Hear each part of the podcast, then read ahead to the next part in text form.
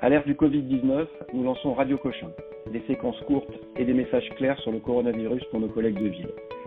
Je suis le docteur Vincent Mallet, médecin à Cochin, professeur à l'Université de Paris et je parle du Covid-19 avec le docteur Talian Zebel, médecin dans le service de médecine interne de Cochin. Docteur Zebel, je suis médecin généraliste à Ajaccio et j'écoute Radio Cochin. Et euh, merci euh, d'intervenir sur la chaîne parce qu'on a vraiment besoin de conseils. Je vois une femme de 78 ans avec de la fièvre au long cours.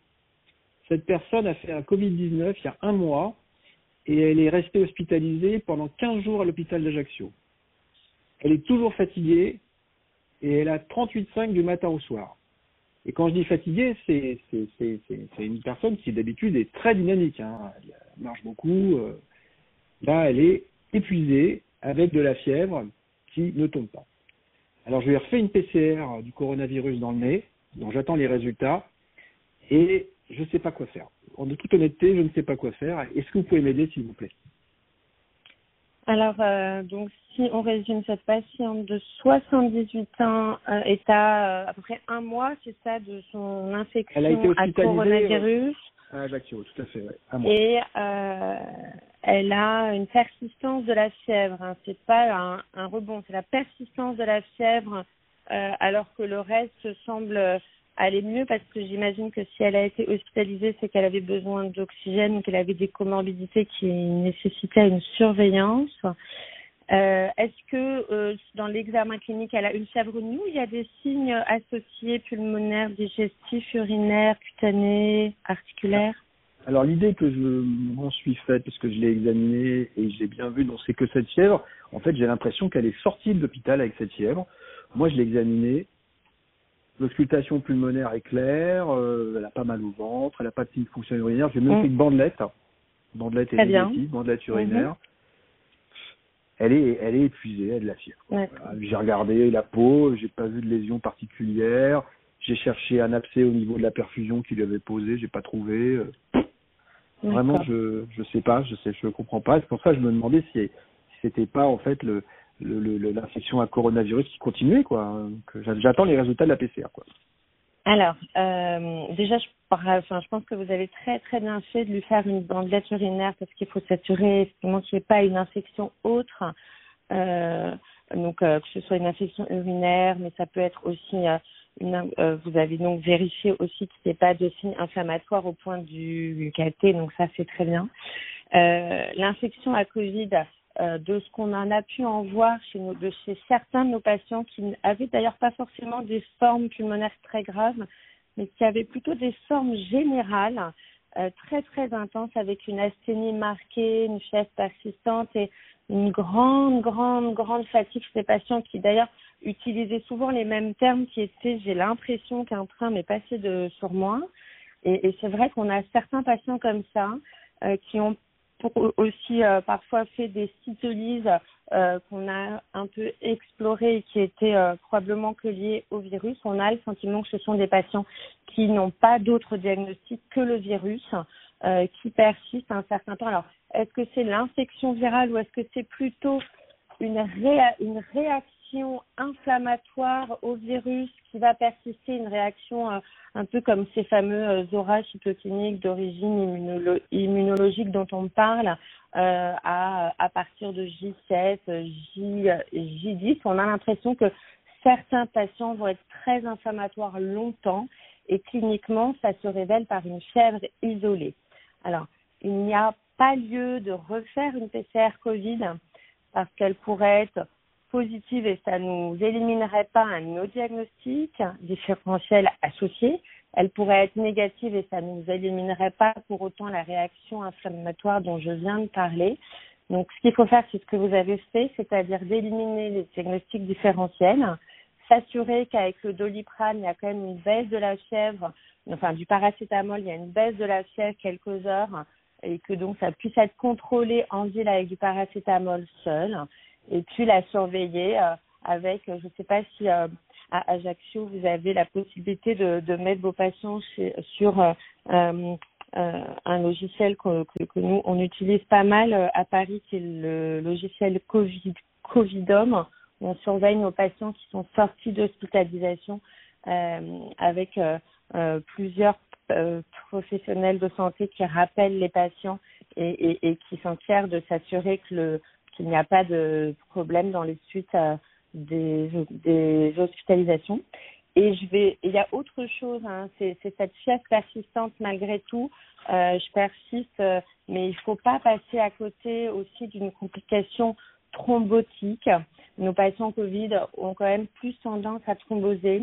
J'en ai déjà parlé, mais dans un autre cas. Mais effectivement, euh, avant de, de dire que de, enfin, de dire que c'est que l'infection à coronavirus, faut s'assurer qu'il n'y pas une thrombose. Alors cliniquement, le diagnostic d'embolie pulmonaire est parfois compliqué. Hein. Quand il n'y a pas d'insuffisance ventriculaire droite, c'est compliqué de un diagnostic clinique.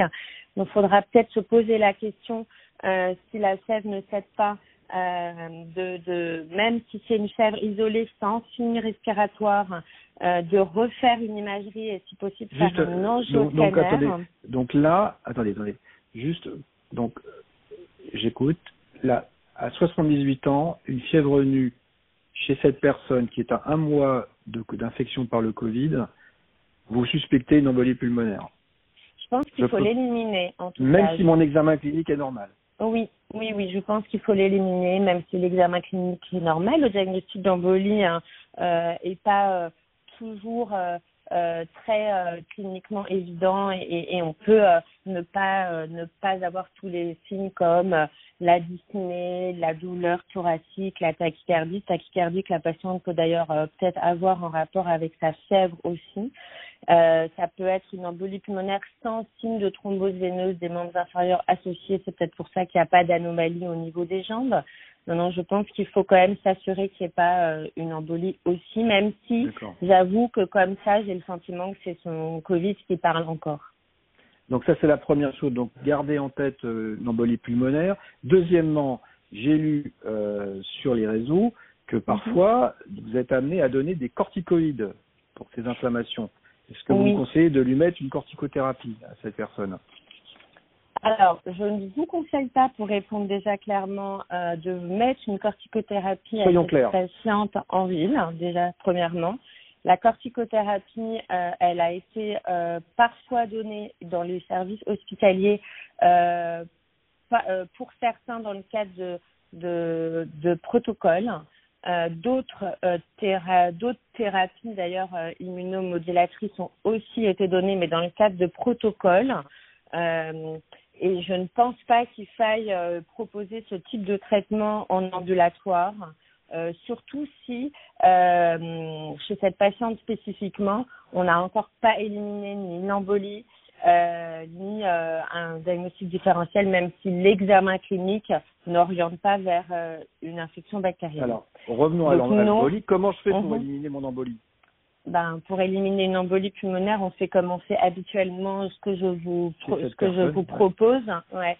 Je crains de proposer d'abord un dosage de d'édimère ne nous aide pas forcément parce qu'elle est encore très proche de son Covid et donc je crains que les édimères qui ont tendance à être très élevés chez les patients Covid soient encore positifs. Donc on pourra pas, euh, on pourra pas euh, euh, euh du coup ne pas on ne pourra pas sursoir, je pense, à réaliser un enjeu scanner chez cette patiente-là. Par ailleurs, il serait intéressant sur les données scannographiques de voir comment évoluait son infection pulmonaire ou en tout cas son atteinte euh, inflammatoire pulmonaire liée euh, au Covid. Donc je pense que l'enjeu scanner est un examen qu'il faut faire chez cette patiente à, à juste titre. Premièrement, éliminer cette embolie pulmonaire suspectée et deuxièmement, voir l'évolution du Covid euh, sur le plan pulmonaire. Donc je vais l'envoyer à la clinique faire son, son scanner. Mhm. En, en, mettant que je suspecte une embolie pulmonaire, même s'il n'a pas de symptômes, en demandant, leur demandant de faire le point euh, sur euh, son Covid-19.